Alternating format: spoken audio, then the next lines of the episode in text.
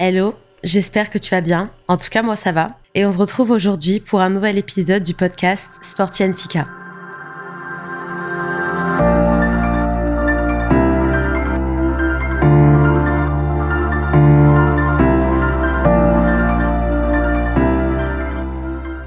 Bonjour et bienvenue pour ce nouvel épisode du podcast qui est assez spécial car c'est un sujet que je n'ai jamais abordé, que ce soit sur le podcast ou sur l'Instagram du podcast et pourtant j'en suis passionnée et ça au même titre que le sport. C'est la skincare. Franchement, je mets un point d'honneur sur les soins que j'applique sur ma peau autant que l'alimentation. Car pour moi, une belle peau, c'est la combinaison parfaite de ce que l'on peut donner à notre corps et ce que l'on applique dessus. C'est pour cela qu'il y a plusieurs années, j'ai fait un tri dans mes placards pour n'utiliser que des produits naturels sur ma peau et mes cheveux. Bien sûr, c'est un choix personnel. Vous faites clairement ce que vous voulez et vous achetez les produits que vous voulez. Mais moi, j'ai constaté que il était plus préférable d'appliquer des produits naturels sur notre peau. Si j'ai décidé de vous parler de ça aujourd'hui, c'est parce que les beaux jours sont de retour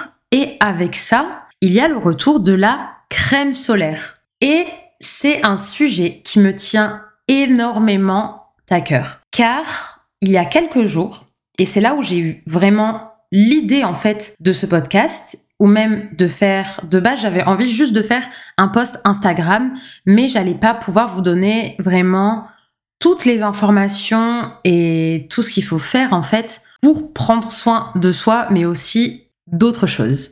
Et ce déclic, ça a été le 8 juin, car le 8 juin, c'est la journée mondiale des océans. Peut-être que là, vous avez déjà un peu compris le sujet du podcast, même si le titre parle de lui-même. Premièrement, j'aimerais insister sur l'importance de la crème solaire. Si j'ai un conseil à donner, ce serait de toujours appliquer de la crème solaire et ça toute l'année. Tout simplement parce que le soleil est présent toute l'année. Ce n'est pas parce que les températures ont chuté que les rayons UV sont moins agressifs pour notre peau.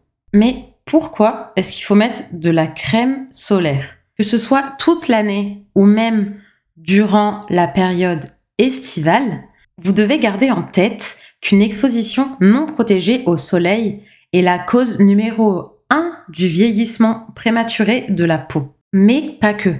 En plus de ça, le soleil épaissit votre épiderme afin de se protéger des rayons UV, ce qui entraîne une perte d'élasticité de la peau. Il est aussi à l'origine des taches brunes que l'on peut appeler hyperpigmentation. Il favorise la réduction du collagène, ce qui entraîne la formation de rides ou de ridules. Donc pourquoi la crème solaire est indispensable Tout simplement pour éviter tous les dégâts que peut causer les rayons UV que le soleil produit. Là, je n'ai parlé que de l'aspect skincare beauté. Car oui, la crème solaire est un produit beauté, mais c'est aussi un produit santé. Car comme vous le savez, la crème solaire aide à prévenir le cancer de la peau. Mais vraiment, c'est un produit miracle et un indispensable si on veut garder une peau premièrement en bonne santé et aussi intacte face aux dommages que peut créer les rayons UV émis par le soleil. Maintenant, vous savez pourquoi il est important de porter de la crème solaire toute l'année. Mais est-ce que vous savez que la crème solaire est dangereuse? Si l'on choisit mal une crème solaire, elle peut être dangereuse et nocive pour notre propre santé, mais aussi pour notre environnement. Et pour moi, c'est très important, c'est d'autant plus important de mettre de la crème solaire toute l'année pour faire du bien à mon corps, mais aussi de choisir une bonne crème solaire qui est bonne pour notre planète, qui n'impacte pas la faune et la flore marine. Donc pour vous faire un petit point, tout d'abord, même si vous n'allez pas vous baigner, cette partie vous concerne, car dès que vous êtes en contact avec le sable, vous êtes en contact avec l'eau en raison des variations des marées ainsi que du vent. Et si vous pensez que c'est pas sérieux ce que je dis, Il faut savoir que l'État d'Hawaï a signé une loi interdisant des crèmes solaires qui utilisaient l'oxybenzone et, et l'octinoxate. Cette loi a été signée en 2018, mais n'est entrée en vigueur qu'en janvier 2021. Pour vous dire, c'est quelque chose dont on parle depuis un certain moment.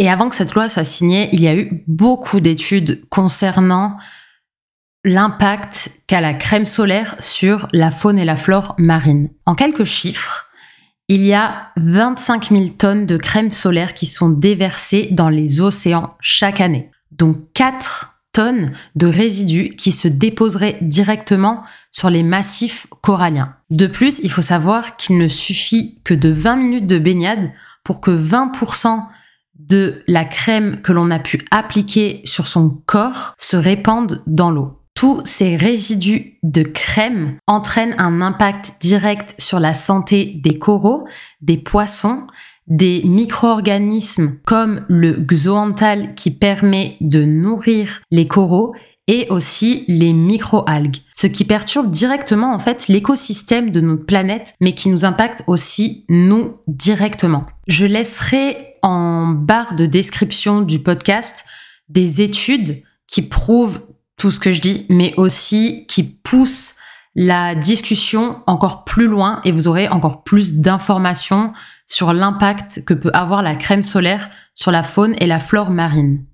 Bien sûr, quand je parle de crème solaire, je parle des crèmes solaires avec une composition douteuse.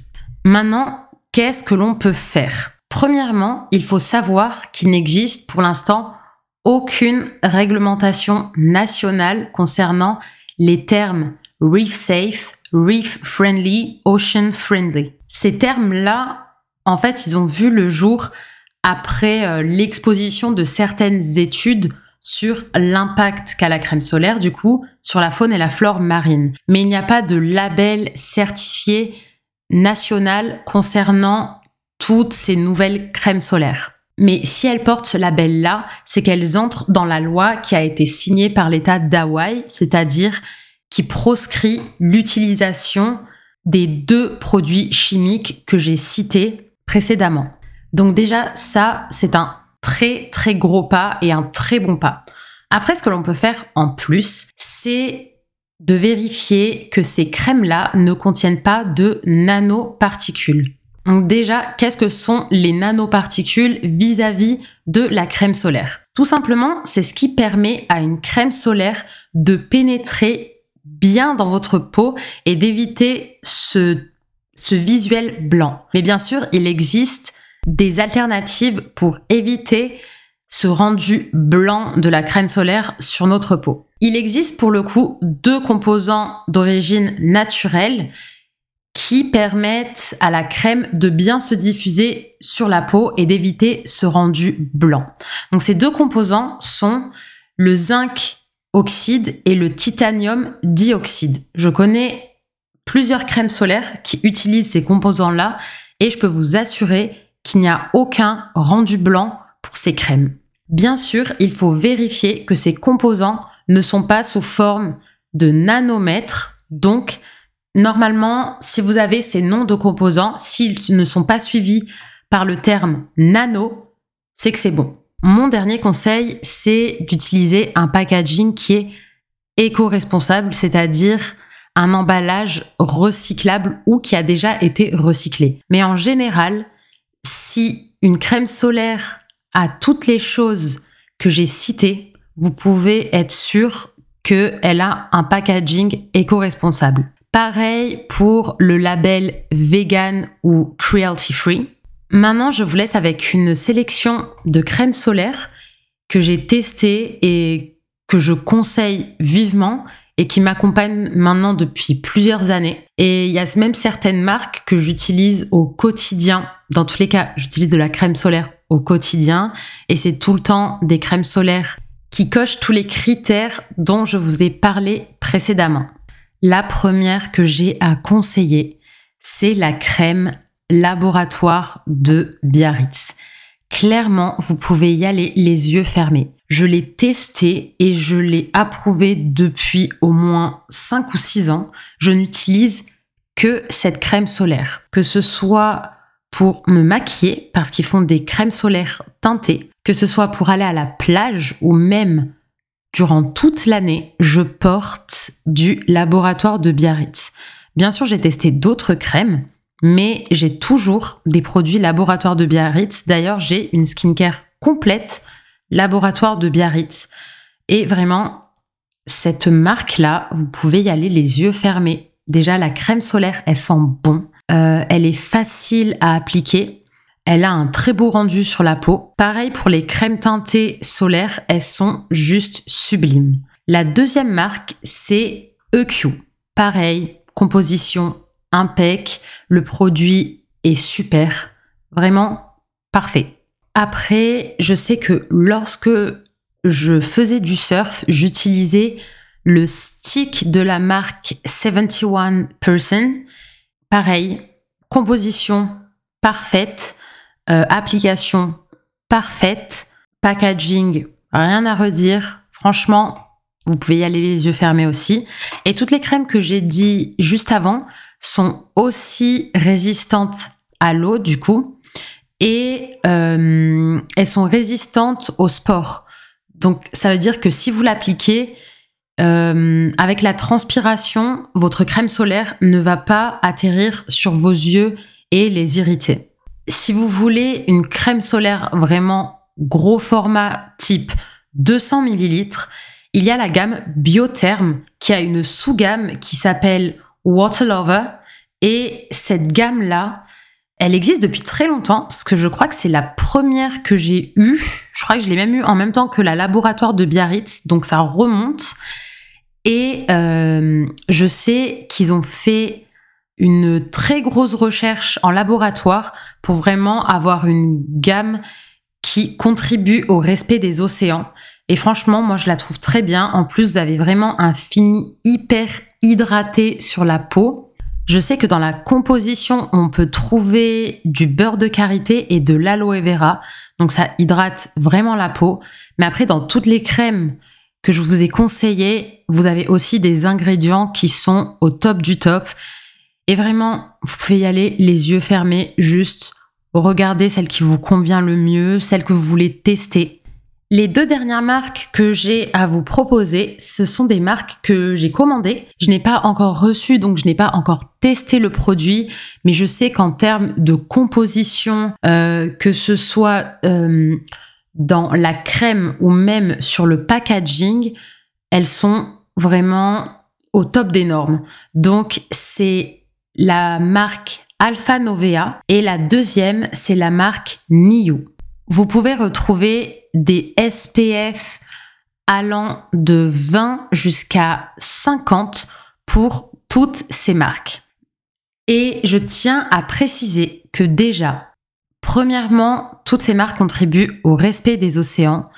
Donc déjà là, c'est un gros point pour moi. Après, il faut savoir que chacune de ces marques a un engagement envers une association ou envers une qui se rapproche de l'océan ou de l'environnement, ce qui est aussi très très important pour moi et je l'espère pour vous aussi. Et le dernier point qui n'est pas négligeable, c'est que toutes ces marques sont françaises. On est sur une fin d'épisode, donc j'espère que ce podcast vous aura plu et surtout qu'il vous aura appris quelque chose si vous n'étiez pas familier au sujet. Et je vous demanderai de partager vraiment un max cet épisode parce que c'est vraiment quelque chose qui me tient à cœur. Il faut vraiment que ce sujet soit familier à tout le monde et que tout le monde comprenne l'importance déjà de mettre une crème solaire sur soi à l'année et de deux, l'impact qu'a la crème solaire sur notre environnement.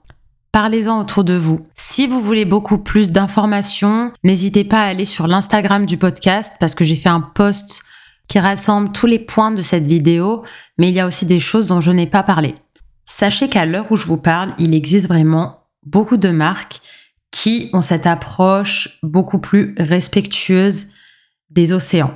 Mais celles dont je vous ai parlé, ce sont vraiment des marques qui se sont construites autour de cette valeur donc c'est des marques dont j'ai entendu directement parler dès leur sortie et où j'ai une confiance aveugle et surtout que j'utilise depuis de nombreuses années.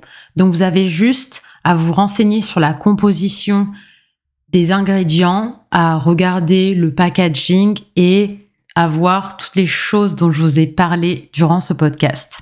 N'oubliez pas de noter le podcast, de commenter le podcast sur la plateforme que vous utilisez pour écouter et je vous dis à bientôt pour un nouvel épisode.